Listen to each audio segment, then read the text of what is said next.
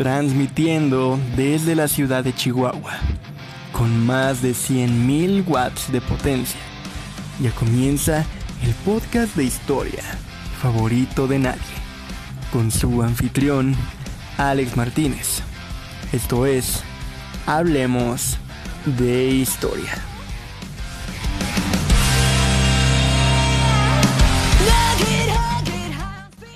¿Qué tal amigos y amigas? Bienvenidos sean todos y todas a este su podcast Hablemos de Historia. Yo soy Alex Martínez y este es otro miércoles histórico.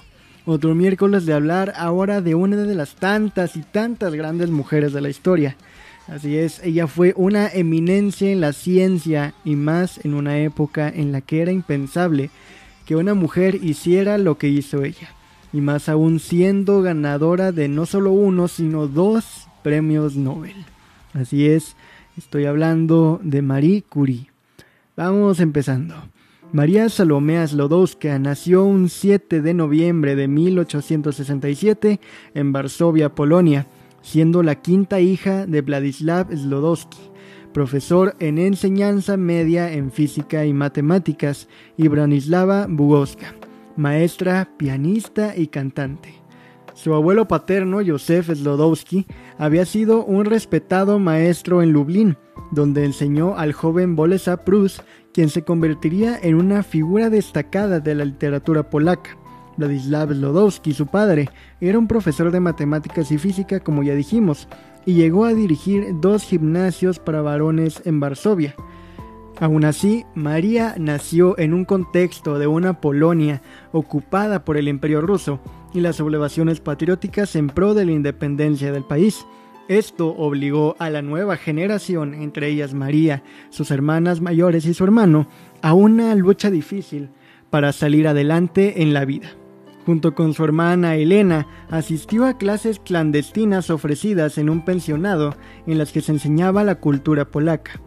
Cuando las autoridades rusas suprimieron la instrucción del laboratorio de las escuelas polacas, Vladislav trasladó gran parte de los aparatos e instrumental a su casa e instruyó a sus hijos en su uso. Finalmente, su padre fue despedido por los supervisores rusos debido a su sentimentalismo polaco y forzado a asumir cargos de baja remuneración. La familia también perdió dinero en una mala inversión y tuvieron que suplir sus ingresos con el alojamiento nocturno de niños en la casa. Su madre había administrado un prestigioso internado para niñas en Varsovia, pero renunció al cargo después del nacimiento de su última hija. Murió de tuberculosis en marzo de 1878, cuando María tenía apenas 10 años. Dos años antes, había también fallecido su hermana Sofía. A raíz de esto, la joven María comenzó a cuestionar su fe católica al igual que su padre, haciéndose pronto una agnóstica convencida. Después entraría a un internado y posteriormente a un instituto para niñas, del que se graduó el 12 de junio de 1883 con una medalla de oro. Pasaría el año siguiente con la familia de sus padres en la campiña polaca y en 1885 regresaría a Varsovia con este mismo, donde recibiría tutorías.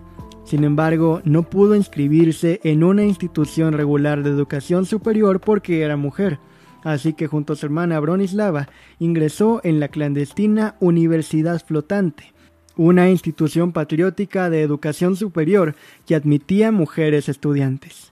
Pronto haría un acuerdo con su hermana que consistía en que la iba a ayudar financieramente con sus estudios de medicina en París a cambio de una asistencia similar dos años más tarde. Debido a esto, María ejerció de profesora particular en Varsovia y durante dos años como institutriz de una familia terrateniente en Squisi, los Zoravsky, unos familiares de su padre. Mientras trabajaba para esta familia, se enamoró de uno de sus alumnos, Casimir Zoratsky, futuro matemático. Sus padres, sin embargo, rechazaron la idea de que se casara con una pariente pobre y Casimir no pudo oponerse a ellos. Varios historiadores y estudiosos de su vida concuerdan en que esta relación tuvo un fuerte impacto en ambos.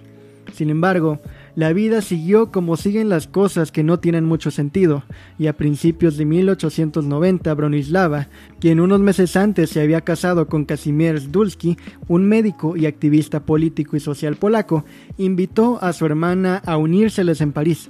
Pero Marie rechazó la propuesta porque no podía pagar la matrícula universitaria.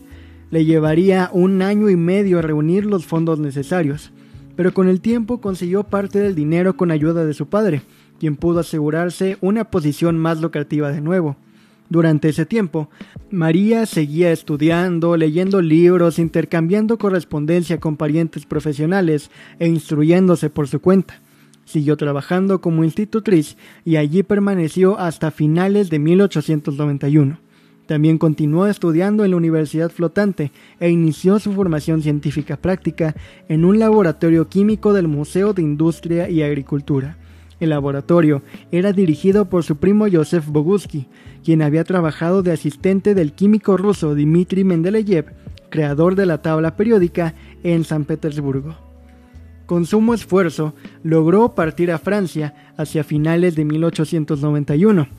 Allí, María pasó a ser Marie y a vivir un tiempo con su hermana y cuñado en el barrio latino muy cerca de la Sorbona, donde prosiguió con sus estudios y aunque había adquirido conocimientos de manera autodidacta, tuvo que esforzarse para mejorar su comprensión del idioma francés, las matemáticas y la física para estar al nivel de sus compañeros. Y hay que decir que entre los 776 estudiantes de la Facultad de Ciencias en enero de 1895, solo había 27 mujeres. Sus catedráticos fueron Paul Appel, Henri Poincaré y Gabriel Liebman científicos reconocidos en esa época. Marie logró subsistir con escasos recursos y desmayos por el hambre.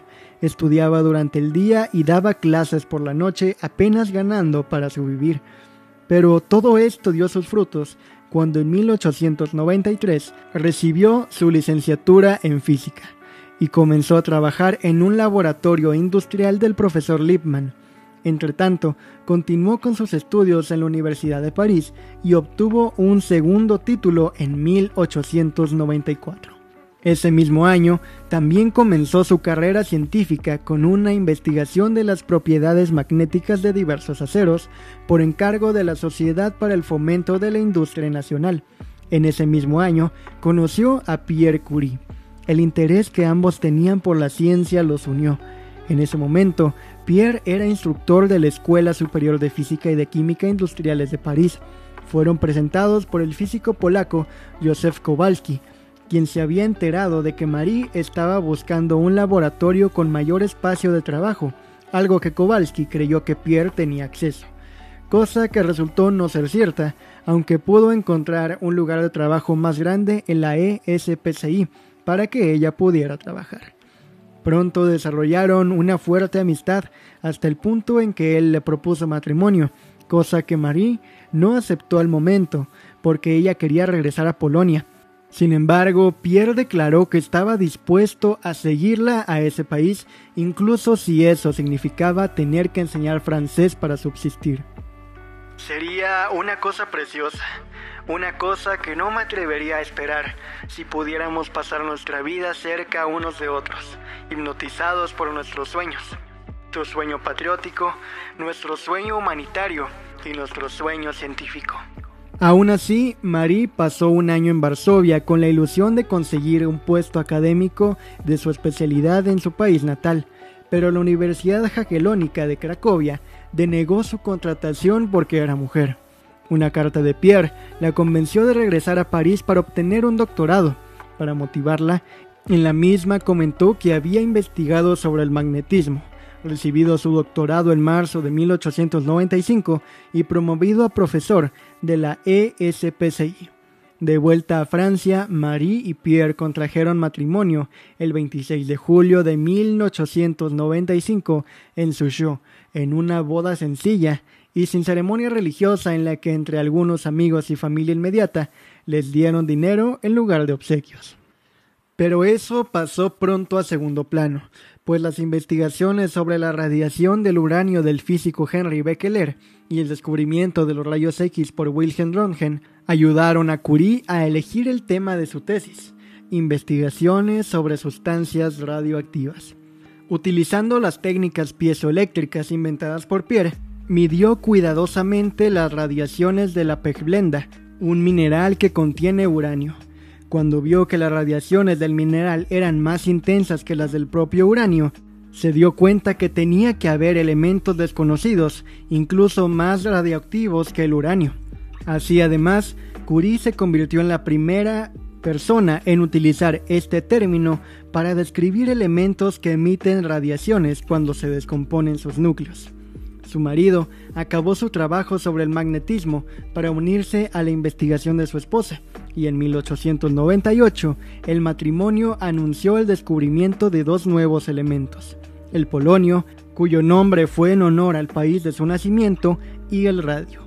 Durante los siguientes cuatro años, el matrimonio, trabajando en condiciones muy precarias, trató una tonelada de peclenda, de la que aislaron una fracción de radio de un gramo.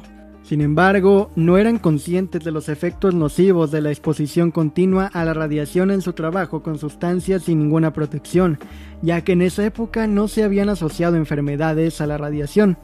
En el otoño de 1898, Marie sufrió de inflamación de las yemas de los dedos, los primeros síntomas conocidos de la enfermedad de los rayos que le acompañarían el resto de su vida. Pero la fortuna le sonreía en otras formas a los Curie, pues cuando demostraron sus descubrimientos, empezaron a tomar fuerza en la comunidad científica, ya que recibían apoyo financiero de academias y universidades.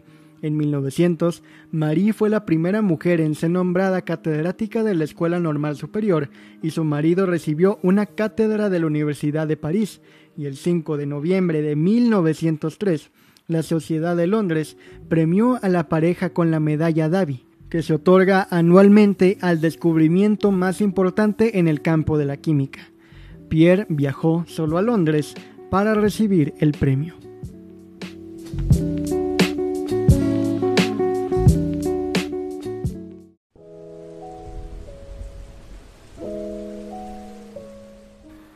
La máxima distinción que pudieron recibir se les daría ese mismo año de 1903, cuando la Real Academia de las Ciencias de Suecia galardonó a Marie Curie con el Premio Nobel de Física en 1903 junto a su marido y Henry Becquerel, en reconocimiento por los extraordinarios servicios rendidos en sus investigaciones conjuntas sobre los fenómenos de radiación descubiertos por Henry Becquerel convirtiéndose en la primera mujer en la historia en recibir este galardón. Pero al principio, el comité seleccionador pretendía honrar solamente a Pierre y a Henry, negándole reconocimiento a Marie. Uno de los miembros de la academia avisó de esto a Pierre, quien dijo que rechazaría el premio Nobel si no se reconocía también el trabajo de Marie. En respuesta al reclamo, la incluyeron en la nominación, pero los Curie no fueron a Estocolmo para recibir el premio en persona, pues estaban demasiado ocupados con su trabajo y porque Pierre, al que no le gustaban las ceremonias públicas, se sentía cada vez más enfermo, producto del contacto con los materiales radioactivos. Tras el galardón sueco, la Universidad de Ginebra ofreció a Pierre un puesto de catedrático con mejor remuneración, pero la Universidad de París se apresuró en otorgarle una plaza de profesor y la cátedra de física, aunque el matrimonio todavía no tenía un laboratorio adecuado. Luego de las quejas de Pierre, la universidad cedió y acordó entregarles un nuevo laboratorio, pero no estaría listo hasta 1906. En diciembre de 1904, Marie Curie dio a luz a su segunda hija de nombre Yves, tras sufrir un aborto probablemente producido por la radioactividad. Lamentablemente, el 16 de abril de 1906, Pierre murió en un accidente en París. Mientras caminaba bajo la intensa lluvia, fue golpeado por un carruaje tirado por caballos y cayó bajo las ruedas, lo que produjo una fractura mortal en el cráneo. Marie quedó muy afectada, pero quería seguir con los trabajos de su difunto esposo y rechazó una pensión vitalicia. En los años siguientes sufrió depresión y se apoyó en el padre y hermano de Pierre. El 13 de mayo de 1906, el Departamento de Física de la Universidad de París decidió ofrecerle el puesto que había sido creado para su esposo. Lo aceptó con la esperanza de crear un laboratorio de categoría mundial como un homenaje para su marido. Fue también la primera mujer en ocupar el puesto de profesora en dicha universidad y la primera directora de un laboratorio de esa institución. Entre 1906 y 1934, la universidad admitió a 45 mujeres sin aplicar las anteriores restricciones de género en su contratación. Pero su deseo de crear un nuevo laboratorio no quedó allí. En sus últimos años dirigió el Instituto del Radio, ahora Instituto Curie, un laboratorio de radioactividad creado para ella por el Instituto Pasteur y la Universidad de París.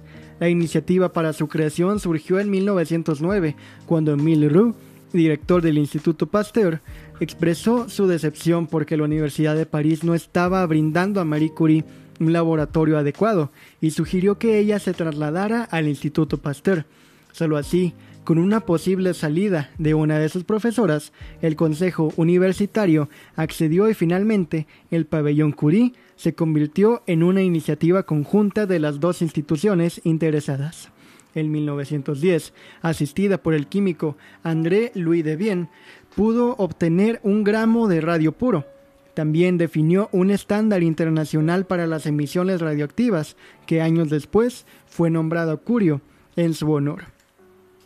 Ya para 1911, Marie era miembro de la Academia de Ciencias de Suecia, de la República Checa y de Polonia, la Sociedad Filosófica Estadounidense y la Academia Imperial de San Petersburgo, y miembro honorario de muchas otras asociaciones científicas, pero no así de la de Francia, pues aún a pesar de todo, las ideas misóginas y xenófobas de la época estaban en un álgido nivel.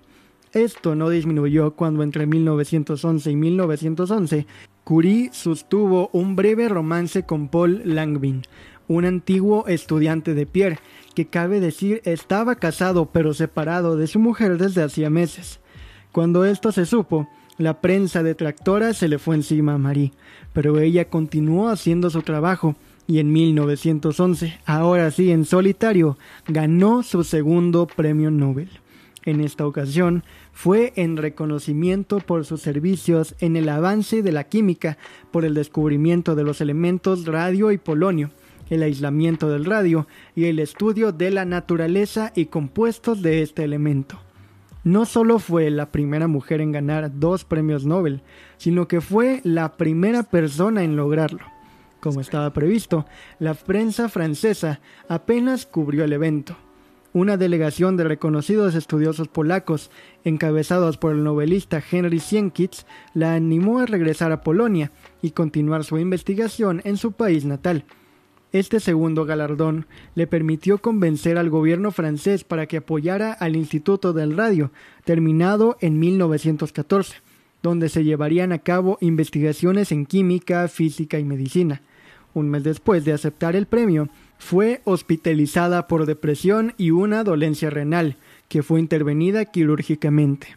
En la mayor parte de 1912 evitó las apariciones públicas, Viajó con sus hijas bajo seudónimos y pidió a amigos y familiares que no dieran información sobre su paradero. Pasó tiempo en Inglaterra con una amiga y colega, la física Herta Marx Iron. Volvió a su laboratorio en diciembre después de una pausa de unos 14 meses. En 1912, la Sociedad Científica de Varsovia le ofreció el cargo de directora de un nuevo laboratorio en esa ciudad, pero rechazó el puesto, alegando que el Instituto del Radio debía terminarse en agosto de 1914. En 1913 mejoró su salud y pudo explorar las propiedades de la radiación del radio a bajas temperaturas con un colega físico. En marzo también de ese año recibió la visita de Albert Einstein. Sin embargo, el estallido de la Primera Guerra Mundial detuvo muchos de sus proyectos, incluido el Instituto del Radio, pero aún así aportó humanitariamente a la contienda. Sin nunca haberse lucrado por sus hallazgos, la científica adquirió diversos automóviles y máquinas de rayos X portátiles y creó ambulancias radiológicas.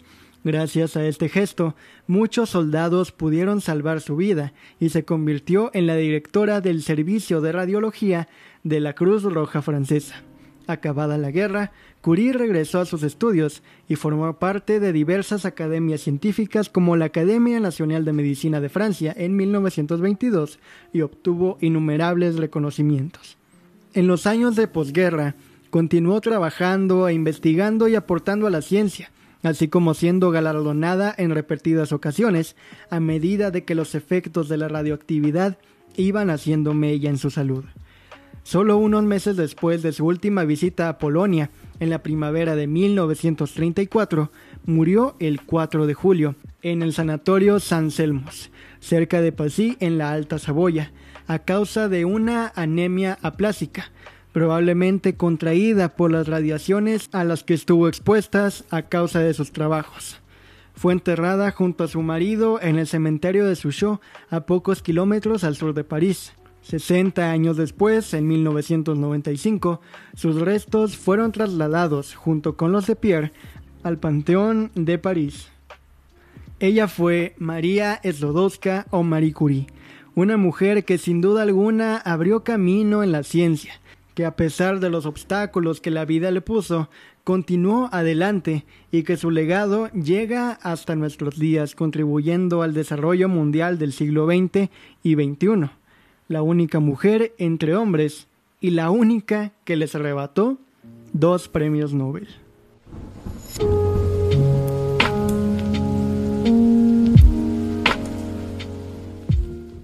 Muchas gracias por haber escuchado este nuevo capítulo de Hablemos de Historia. Espero de todo corazón que te haya gustado, te hayas entretenido o aprendido algo nuevo, que a fin de cuentas es la intención de este proyecto. Me ayudarías demasiado compartiéndolo con tus amigos y familiares y siguiéndome en Instagram, donde estamos como arroba Hablemos Podcast, podcast con doble T, y Facebook como Hablemos de Historia. Muchas, pero muchas gracias por haber escuchado este nuevo capítulo de Hablemos de Historia y te espero la siguiente semana a la misma hora 10 am y por los mismos canales. En fin, no me enrollo más, yo fui Alex Martínez, no olvides usar cubrebocas, lavarte las manos, ahorrar agua, cuidar el planeta y hablar de historia. Me despido, no sin antes desearte que la fuerza, que la fuerza te acompañe siempre.